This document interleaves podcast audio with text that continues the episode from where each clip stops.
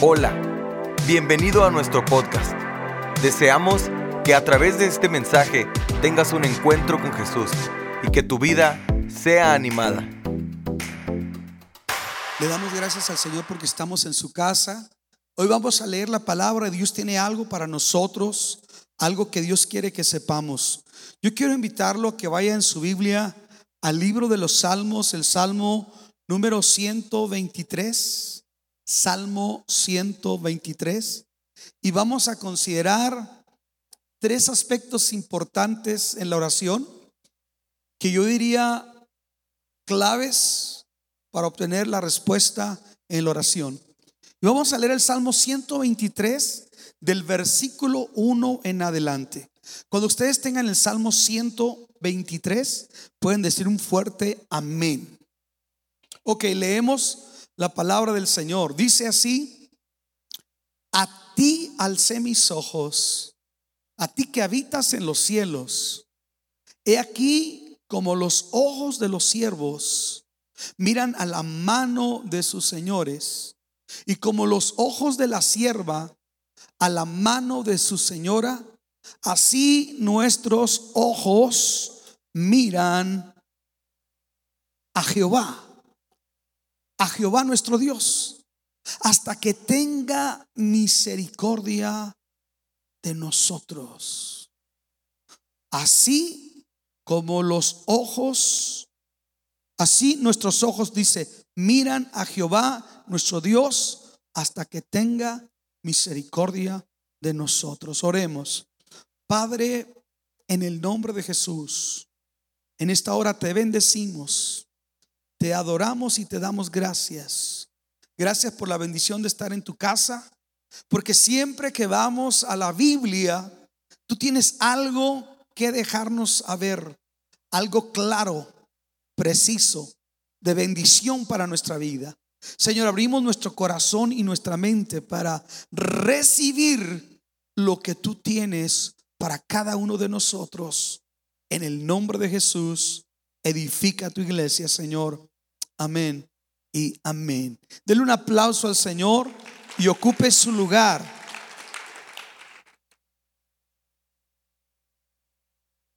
Tres claves importantes para obtener respuesta en la oración. Este salmo que leímos dice, eh, plegaria pidiendo misericordia y se conoce como un cántico gradual. Las peregrinaciones a Jerusalén de los diferentes lugares, eh, para llegar a Jerusalén, Jerusalén está de subida. Entonces, en aquel tiempo iban en procesiones caminando y antes de llegar a Jerusalén, cantaban cánticos que le llamas cántico gradual, es decir, canciones mientras iban subiendo a la ciudad de Jerusalén para adorar.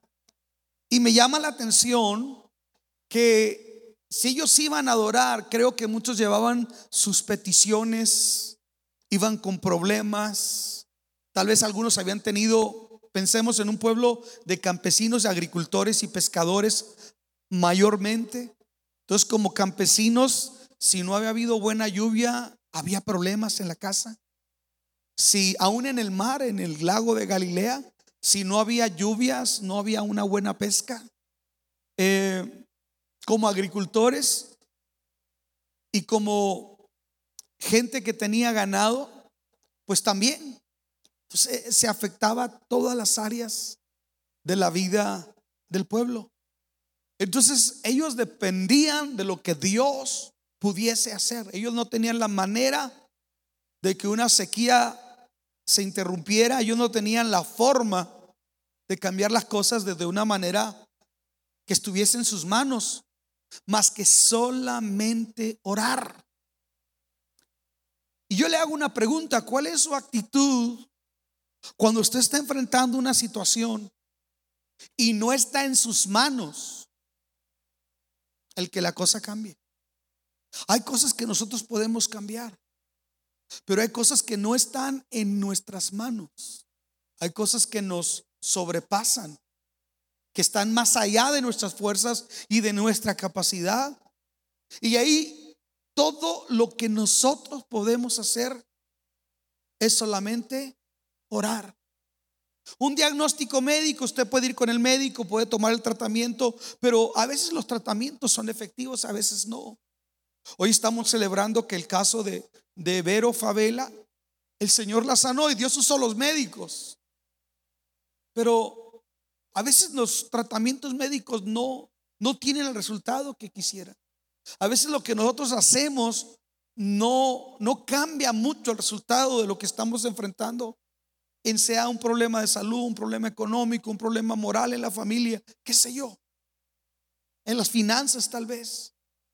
Pero el recurso más grande, más poderoso que usted y yo tenemos, el recurso que a veces nosotros menos utilizamos, es la oración. La Biblia dice, la oración del justo puede mucho. Repita conmigo, la oración del justo puede mucho. Usted logra más cuando ora que cuando se queja. Logramos más cuando oramos que cuando nos afanamos. Y a veces usamos más tiempo para afanarnos, para discutir, para buscar culpables en un problema y en lugar de estar haciendo eso, lo que tendríamos que estar haciendo es orar. Yo le hago una pregunta, ¿por qué tiene usted que orar? Tal vez aquí hay mujeres que dicen, pastor, yo quiero que Dios toque el corazón de mi marido y él se vuelva al Señor. O tal vez un hombre está diciendo, yo quiero que Dios toque el corazón de mi esposa. O tal vez el corazón de un hijo. O un problema como le decía ahorita, de salud o económico, o un familiar que está en medio de un problema legal, qué sé yo. Pero el recurso más grande que nosotros tenemos es la oración. Entonces aquel pueblo iba rumbo a Jerusalén y entonaban cánticos graduales. O sea, mientras van subiendo, van cantando. Antes de que lleguen al templo, van preparando una atmósfera. Lo primero que tenemos que ver nosotros en la Biblia, siempre que usted ve y dice cántico gradual, es algo que ellos van cantando para subir a Jerusalén antes de llegar al templo. Y parece que no, pero es muy importante preparar una atmósfera, una atmósfera para Dios, entre tanto que venimos a la iglesia. ¿Estamos aquí? O sea, si usted antes de venir a la iglesia, está haciendo algo que no le edifica, que va en contra del Espíritu de Dios, muy difícilmente usted se va a poder conectar con Dios en la reunión. ¿Está entendiendo? Cuando usted vea cántico gradual en la iglesia, en, los salmos, está hablando de una actitud de preparación.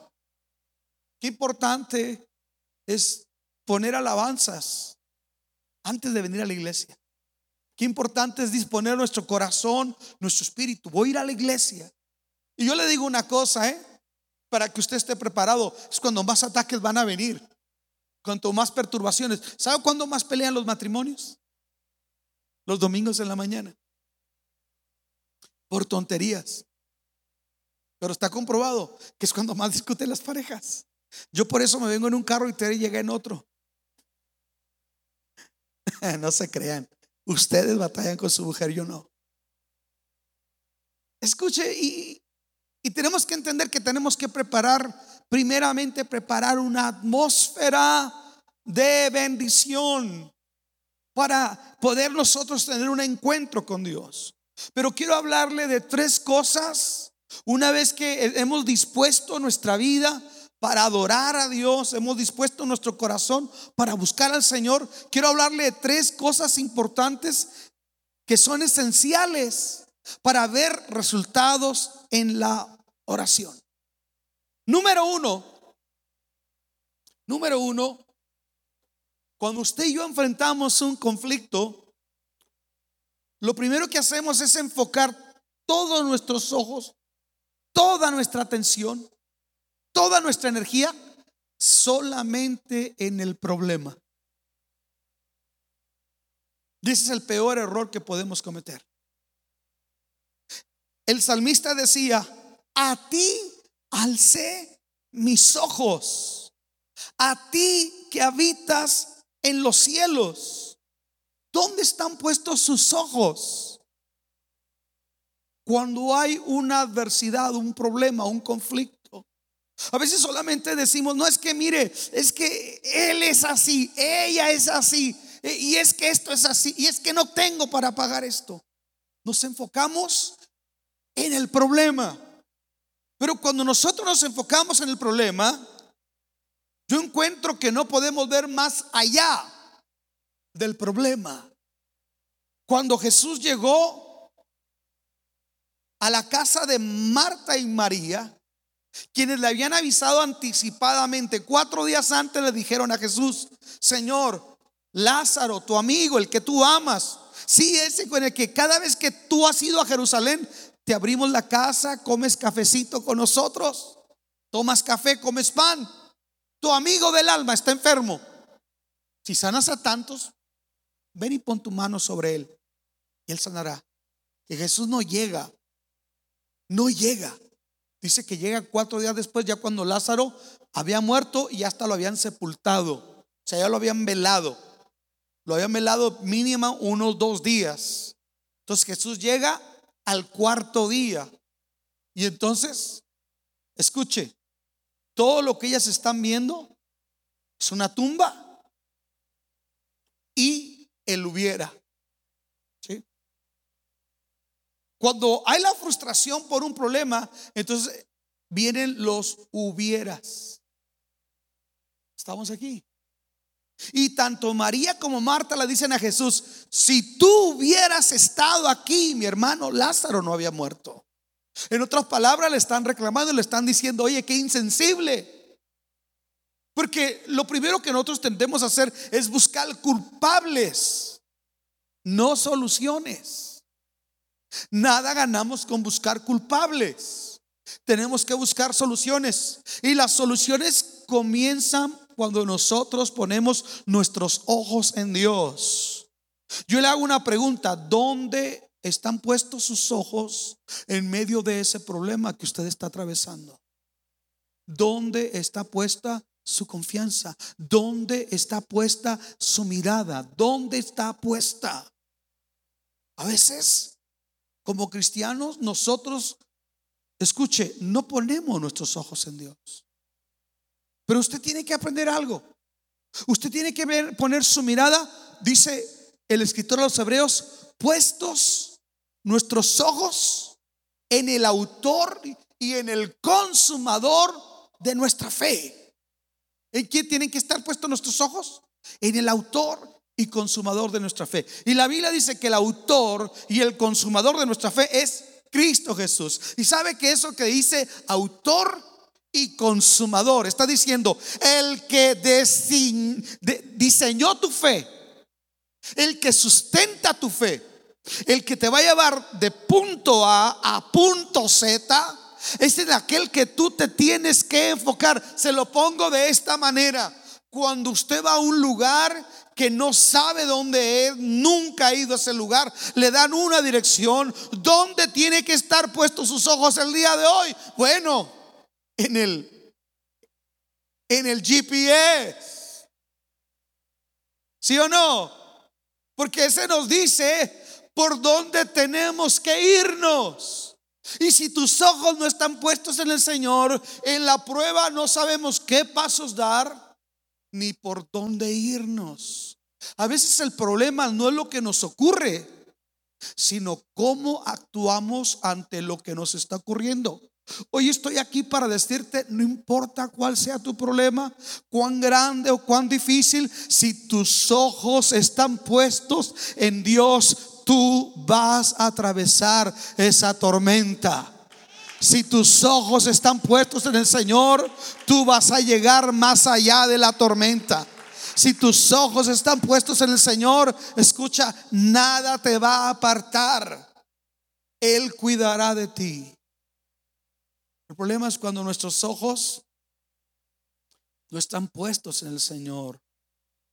Y aquí quisiera hacer un énfasis. ¿Sabe que cada vez que hay recesiones y la gente pierde mucho dinero, mucha gente se suicida? Porque sus ojos están puestos en lo que ellos tenían ahorrado, en lo que ellos podían hacer, en sus contactos. Pero déjame te digo una cosa, los contactos de este mundo, los tesoros de este mundo son perecederos. Todo aquello, todo aquello que te puede ser robado, no puede ser un tesoro. No merece que tú lo llames un tesoro. Yo doy gracias a Dios por mi casa. Yo doy gracias a Dios por este edificio, pero este edificio no es la iglesia. El tesoro somos nosotros. ¿Me está entendiendo? Yo doy gracias a Dios por mi casa, donde tengo una recámara, donde tengo mi familia, pero un día aquí se va a quedar. Escuche, se va a quedar. No me voy a llevar muchas cosas. Hay muchas cosas que me pueden ser quitadas. Y a veces ponemos nuestra atención en aquello que nos puede ser quitado. Escuche, los jóvenes ponen su confianza en su juventud. Y la juventud, aunque dijo el escritor, el escritor juventud divino tesoro, la juventud se va, se, se, se esfuma. Aparecen las canas, se acaba la lozanía, se va. Entonces, no puedes poner toda tu confianza en que ahorita estás joven. Tienes que poner tu confianza en Dios. Estamos aquí. ¿Dónde están puestos nuestros ojos? Nuestros ojos tienen que estar puestos en Dios. Número dos. Una vez que sus ojos están puestos en Dios, escuche, tenemos que tener una actitud de humildad ante Dios. Repita conmigo. Una actitud de qué? Repítalo una vez más. Una actitud de humildad. Quiero que vea el versículo 2 de ese Salmo 123.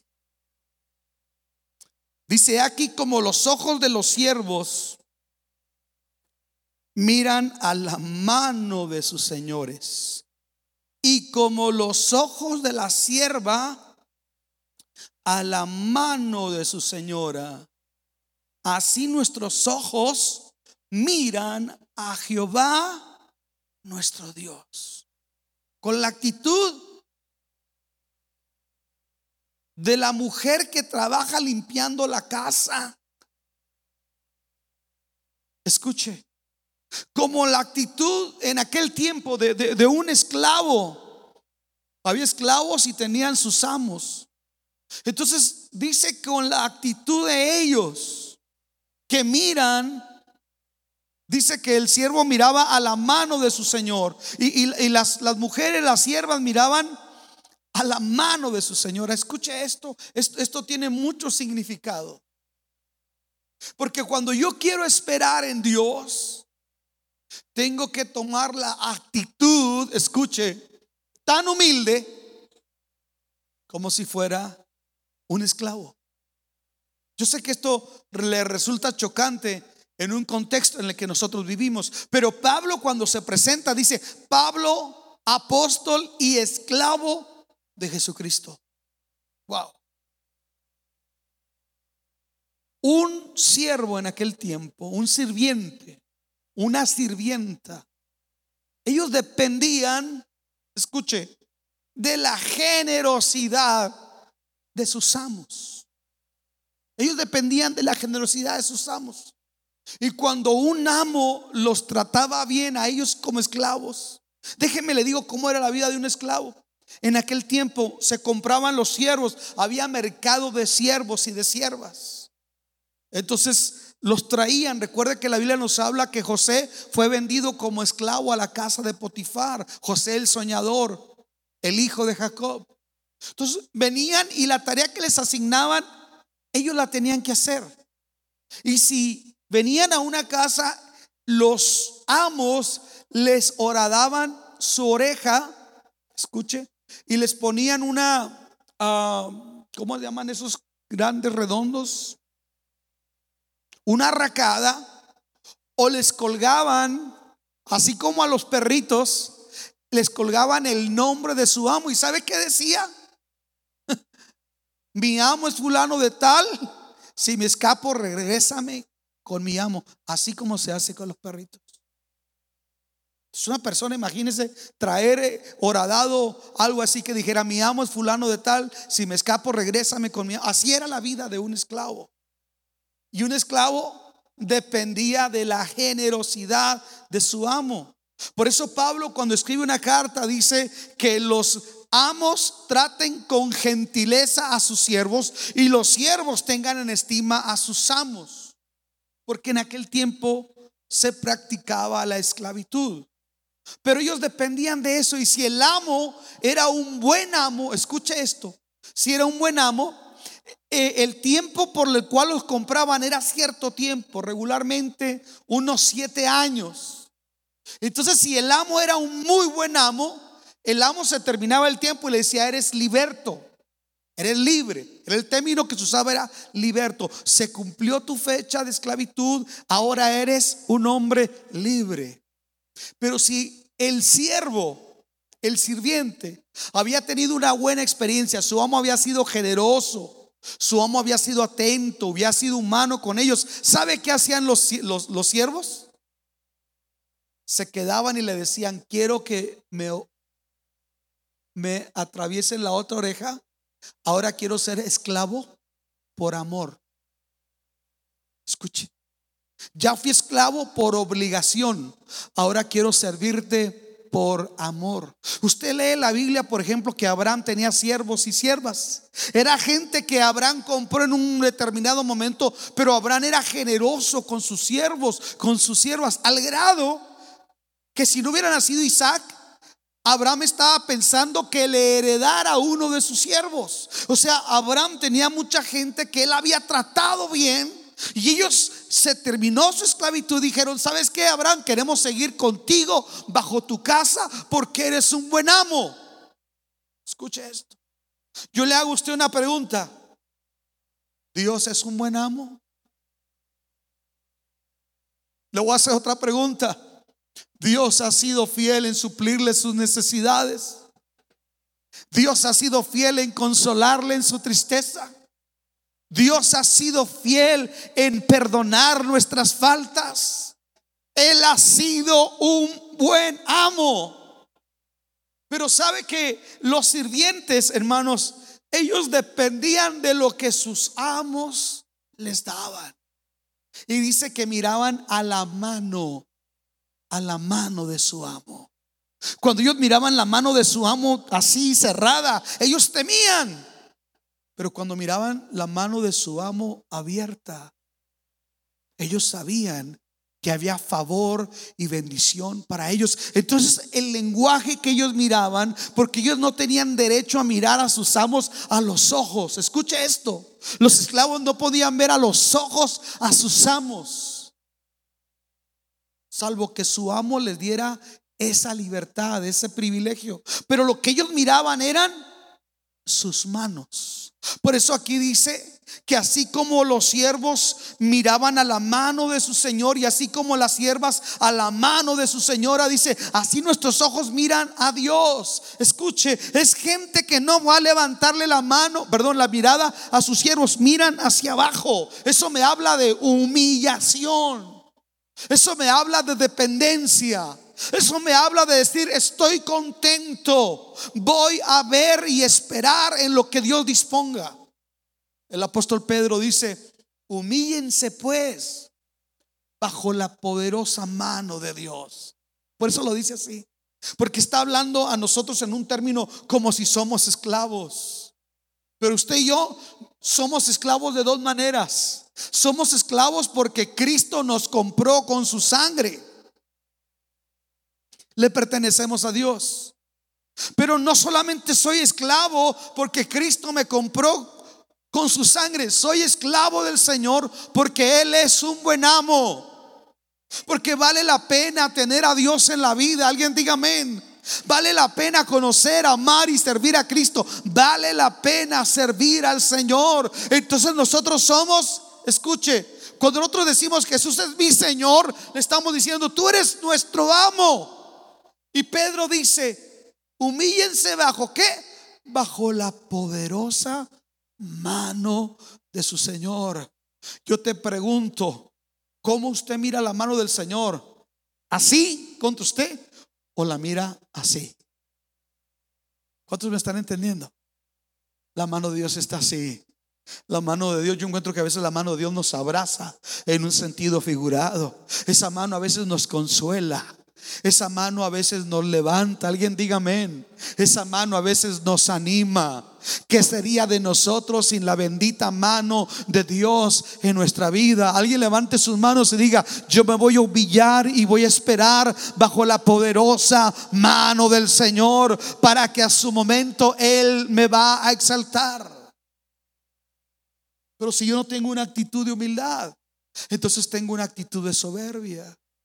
Y si yo no tengo una actitud de humildad, yo no estoy actuando con contentamiento, es decir, yo no estoy confiando de que Dios puede hacer algo en mi necesidad. ¿Sabe? Que a veces la gente se amarga aún estando dentro de una iglesia. Hay gente que puede estar molesta con Dios porque cree que Dios se ha olvidado de su necesidad, porque le ha pedido a Dios y le ha pedido con todo el corazón. Y todavía no ha habido un resultado favorable en lo que le está pidiendo a Dios. Pero déjeme le digo una cosa. Cuando Dios no responda a su vida, no quiere decir que Dios no le escuche. No quiere decir que Dios no le ame. No quiere decir que Dios no considere su dolor o su necesidad. Pero escuche, el tiempo de Dios es perfecto. Y Dios sabe cuándo y cómo va a responder. Hay cosas que Dios no responde rápido, pero hay otras cosas que llevan un proceso. Y Dios permite que haya un proceso porque ese proceso nos va a hacer nosotros tener una humildad y quebrantamiento, porque en ese buscar a Dios en humildad, Dios va a tratar con nosotros y va a quitar otras áreas de nuestra vida donde Dios quiere limpiar. Yo encuentro que en la humildad es donde nosotros crecemos. Yo dije, en la humildad es donde nosotros somos transformados. En la humildad nosotros somos enseñables. Hay gente que no es enseñable. Tiene que ser quebrantado, tiene que ser, tiene que venir un tiempo difícil a su vida donde ahora está con una actitud humilde y sensible. Yo le hago a usted una pregunta. ¿Quiere ser enseñado por la buena o quiere que Dios le quebrante? Aló. Ustedes saben qué hace un pastor literal cuando hay una oveja que es muy rebelde. Estoy hablando pastor de ovejas, de animalitos. Lo que hace un pastor cuando una oveja es muy rebelde y no atiende indicaciones, lo que hace el pastor que la agarra y le quiebra una patita. Tráeme un bat que traigo ahí en el carro, por favor. Entonces el pastor les quiebra una patita, Jorge. Eso es lo que hacen los pastores, los que cuidan las ovejas. Y luego se la entablilla para que ahora esa ovejita ande pegadita de él. ahora esa ovejita anda con él. Y esa ovejita, una vez que se sana, esa ovejita se convierte tan sumisa que ahora esa ovejita puede ser líder del rebaño, porque conoce cómo piensa, por dónde camina, qué territorio se mete el pastor y qué territorio no se mete. Entonces, esa ovejita ahora es quebrantada para que sea humilde. Wow. Yo le hago una pregunta. ¿Cuántos necesitan que le quebremos una patita? Un piecito hermoso. ¿Verdad que no? ¿Por qué será que lo que no aprendemos cuando cuando todo va bien económicamente, cuando hay salud, cuando hay abundancia, lo que no aprendemos en eso lo tenemos que aprender. Como dijo alguien por ahí, a veces maduramos como los aguacates de Walmart. A puros apretones. Llega alguien y lo aprieta y dice, toda está verde y lo suelta. Y luego llega otro y le dice, está, está verde, tanto apretón que le dieron que maduró. Ya para el día siguiente está maduro el aguacate. Y a veces parece que necesitamos así que apretones, apretones. Pero Dios no quiere que usted y yo maduremos por apretones. Alguien diga amén. Dios quiere que seamos humildes. Y qué difícil es ser humildes cuando somos confrontados. Por eso sabe mucha, muchos hombres, muchos de ustedes no quieren venir a los discipulados. Porque el discipulado somos confrontados. Aló. Somos confrontados. Porque tiene que ver con carácter. Y en el carácter se trata todas aquellas áreas que no se ven el domingo aquí, porque el domingo usted se ve muy mono, muy chulo, viene, levanta sus manos, aleluya, pero nadie sabe cómo es en la casa. Dijo una hermana, pastor, no nos puede rentar un pedacito de altar. O, déjenos vivimos mi esposo y yo ahí abajo, pastor. ¿Por qué, hermana? Es que cuando mi marido está en la iglesia es un ángel. Pero en la casa se vuelve un demonio. Ay, necesita que le quiebren una patita para hacerlo humilde. No, ¿verdad? ¿Usted quiere que le quiebren la patita? No. Entonces vamos a tener la humildad de esperar en la mano del Señor. Por último, primero hablamos que hay que poner nuestros ojos en Dios, pero hay que ponerlos con una actitud humilde. Bueno, antes de pasar al siguiente punto, quiero ilustrarles esto con la Biblia. Un día, dice la Biblia, en Mateo 15, 21 al 28 está esa historia, que Jesús andaba predicando se lo voy a poner en este contexto para que lo entienda. Dice la Biblia que esa mujer era sirofenicia, no era israelita. Se lo pongo de esta manera. Haga de cuenta que Jesús anda predicando en Sunland Park. Entonces la mujer se pasa por Anapra. Aló. Dice que ella era sirofenicia o cananea, no era judía, no era hebrea. Y dice la escritura que esta mujer le rogaba al Señor porque su hija era poseída por un espíritu inmundo. Y le rogaba y le pedía. La historia está en Mateo 15, 21 al 28. Le pedía y le pedía que Dios tuviera misericordia. Y le pedía, Señor, ten misericordia. Mi hija es poseída por un espíritu inmundo. Y dice que Jesús no le contestaba y que cuando le contestó le dijo de esta manera, mujer, no me es lícito tomar el pan de los hijos y dárselo a los perrillos. No me es lícito tomar el pan de la mesa de los hijos y dárselo a los perrillos. Le está hablando de acuerdo a la costumbre y al criterio que los judíos tenían de los no judíos, es decir, de los gentiles. Los perritos podían comer lo que caía de la mesa. Hoy nuestros perros están chiples, ¿verdad, hermano? Hay unos perros que ya se suben a la mesa y nos quieren quitar el plato. Yo no sé cuántos tienen perros malcriados. ¿No te pasa a ti que ya, no esperan que salgas y las de, no, ya se quieren sentar con uno? Y si te paras y te descuidas, te, quitan el plato. Que sé cuántas veces te has levantado tú y llegaste y ya estaba tu, tu carne bien lambida. Pero en aquel contexto los perritos comían de lo que caía de la mesa y lo que caía de la mesa eran las migajas. Diga conmigo las migajas. Las migajas. Lo que cae.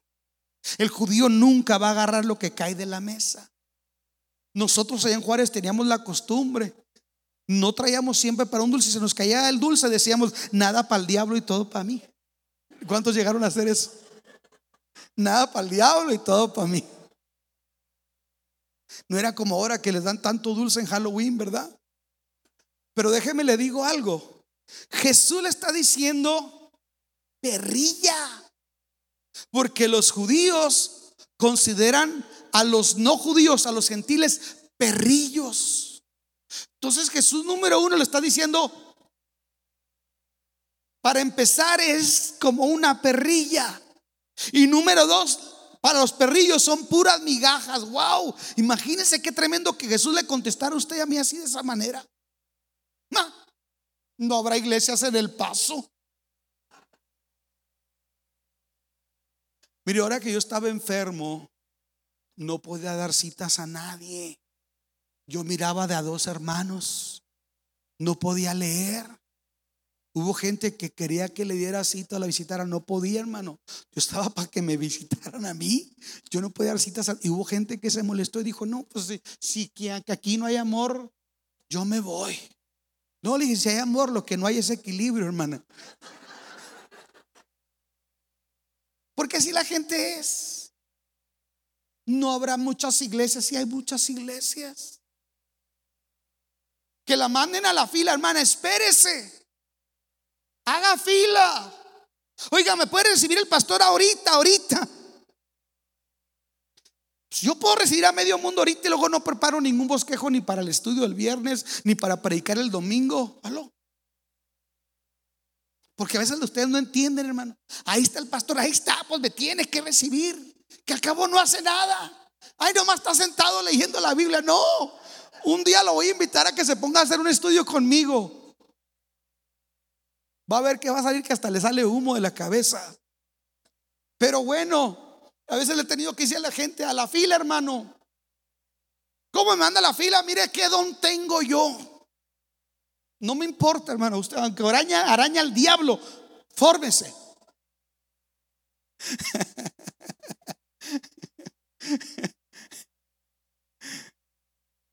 Pues ahora que le dijeran perrillo.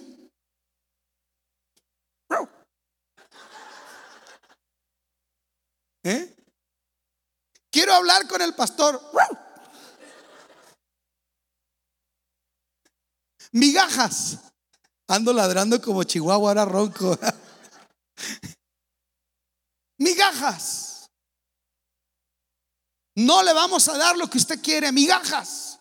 No lo puedo atender ahorita, le está diciendo Jesús, no te puedo atender ahorita. Número uno, esto es para los hijos de Israel. El pan es para los hijos, la mesa es para los judíos, no para los judíos. Todavía no es el tiempo de los, no judíos. Pero aquella mujer está diciendo, Señor, no me importa, pero aún de lo que cae de la mesa, de las migajas, una migaja me es suficiente para que ocurra un milagro en mi vida. Wow. ¿Sabe que hay gente que a veces viene por primera vez y se sana y recibe un milagro porque es tanta su necesidad que dice, no importa, aunque alcance a escuchar un canto, al que alcance recibir una palabra, pero nosotros estamos aquí en la mesa, ay, ya va a cantar aquel. Qué feo toca la trompeta Gramaliel. ¿Ya le viste el mechón ese de alita de pollo que trae este muchacho Germán? ¿Ya viste qué feos zapatos trae de ajedrez? Así somos nosotros. En lugar de dejar de ver, eh, concéntrese y decir, hay pan. Alguien diga amén. Porque usted no está recibiendo migajas. Usted está recibiendo pan de la mesa. Hay pan en la mesa del Señor. ¿Sabe cuándo vamos a valorar el pan? Cuando estamos en terapia intensiva.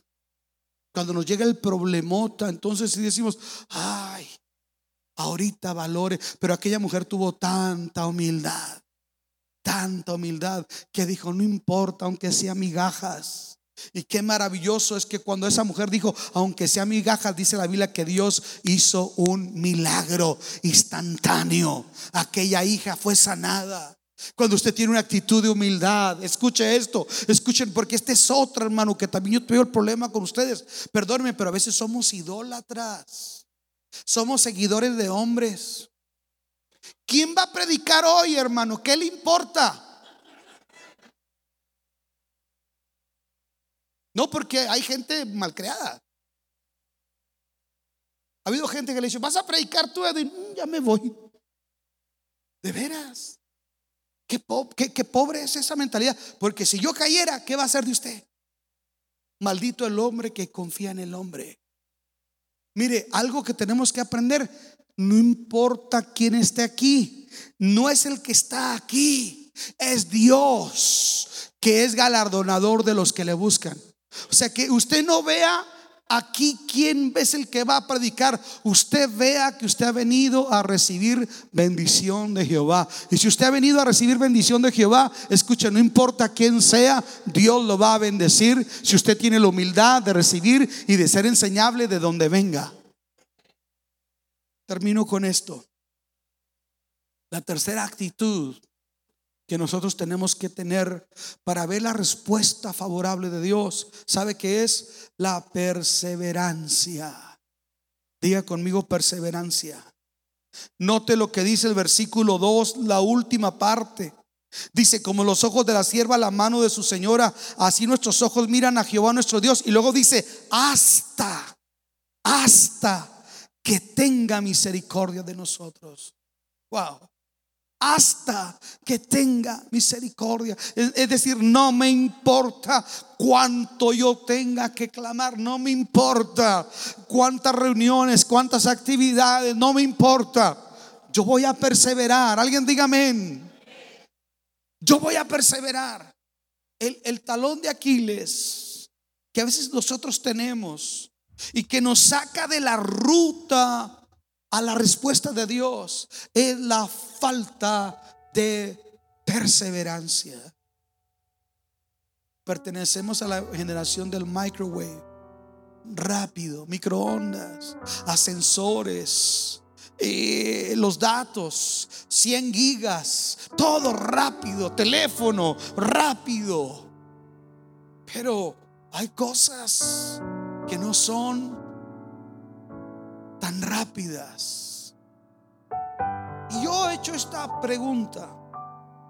¿Por qué si Dios va a responder, por qué se tarda? Se dice que una ocasión una mujer tuvo un sueño y dice que en el sueño miró un lugar que se llamaba la galería de las respuestas a la oración. Y dice que en esa galería enorme había todo tipo de respuestas. Una decía, petición hecha tal fecha por fulana de tal. Respuesta, sanidad de cáncer. Una mujer que oró por una casa hace tres años, respuesta, tiene la casa.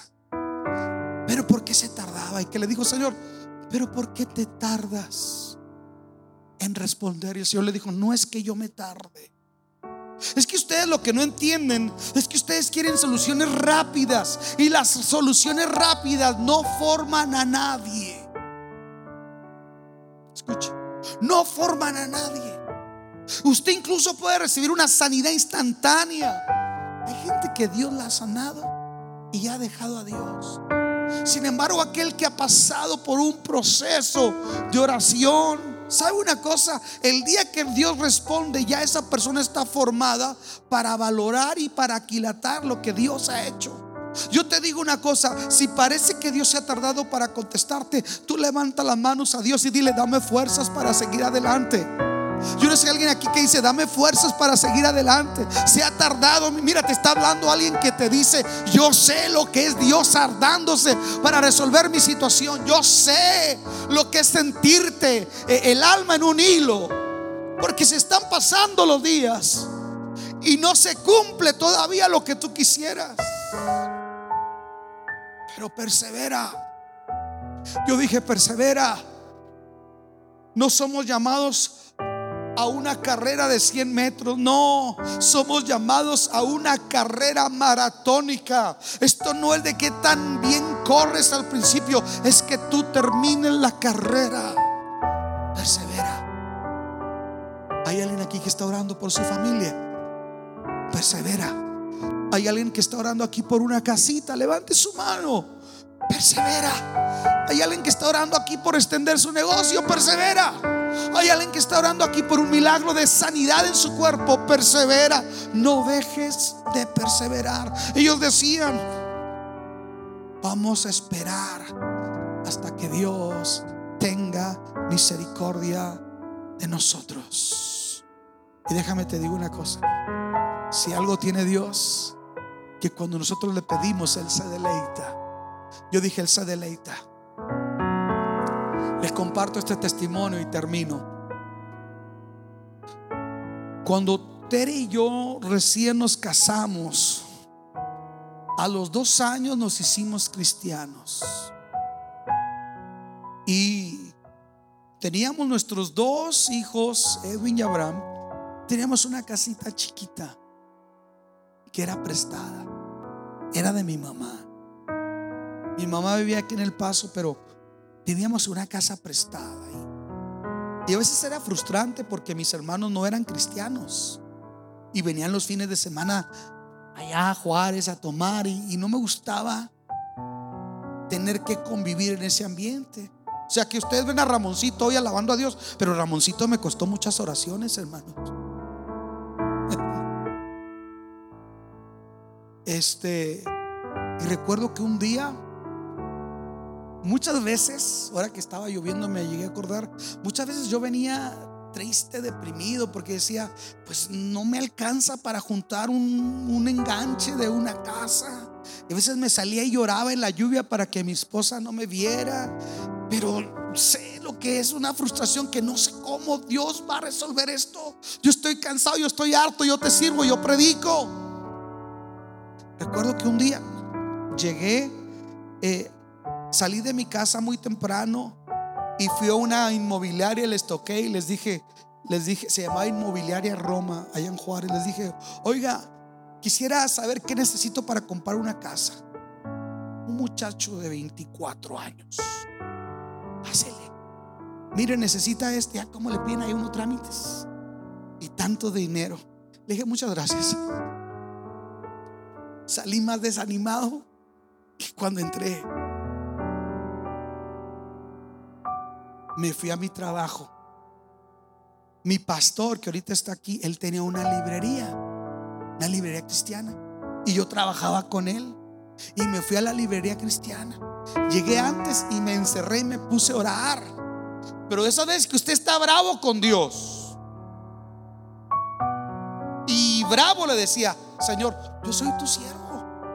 Ahí ando predicando campañas de arriba para abajo. Mira, Señor, en la iglesia soy maestro de escuela dominical. Le doy clase a los jóvenes. En la iglesia, Señor, yo sirvo. Señor, ¿hasta cuándo? Así me le puse a Dios. Pero de repente cambió mi oración y le dije, ¿sabes una cosa, Señor? ¿Me suplas o no me suplas una casa? Yo ahorita la necesito. Estoy cansado de estar como estoy. Pero sabes una cosa, también sé que tú eres un Dios que prueba.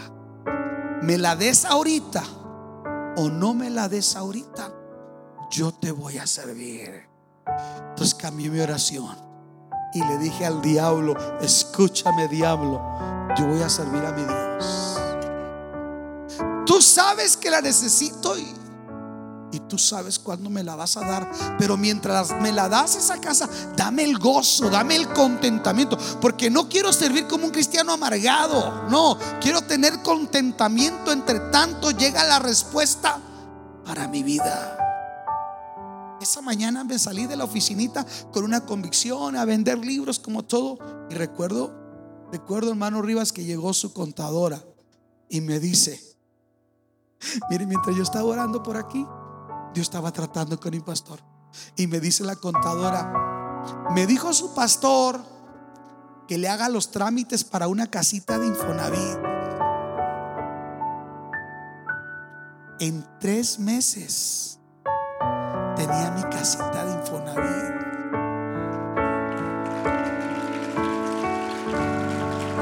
A lo mejor para ustedes ahorita que viven acá en el Country Club, una casita de Infonavit, pues no es nada. Pero para mí era una mansión. 23 años y tenía mi casita de Infonavit.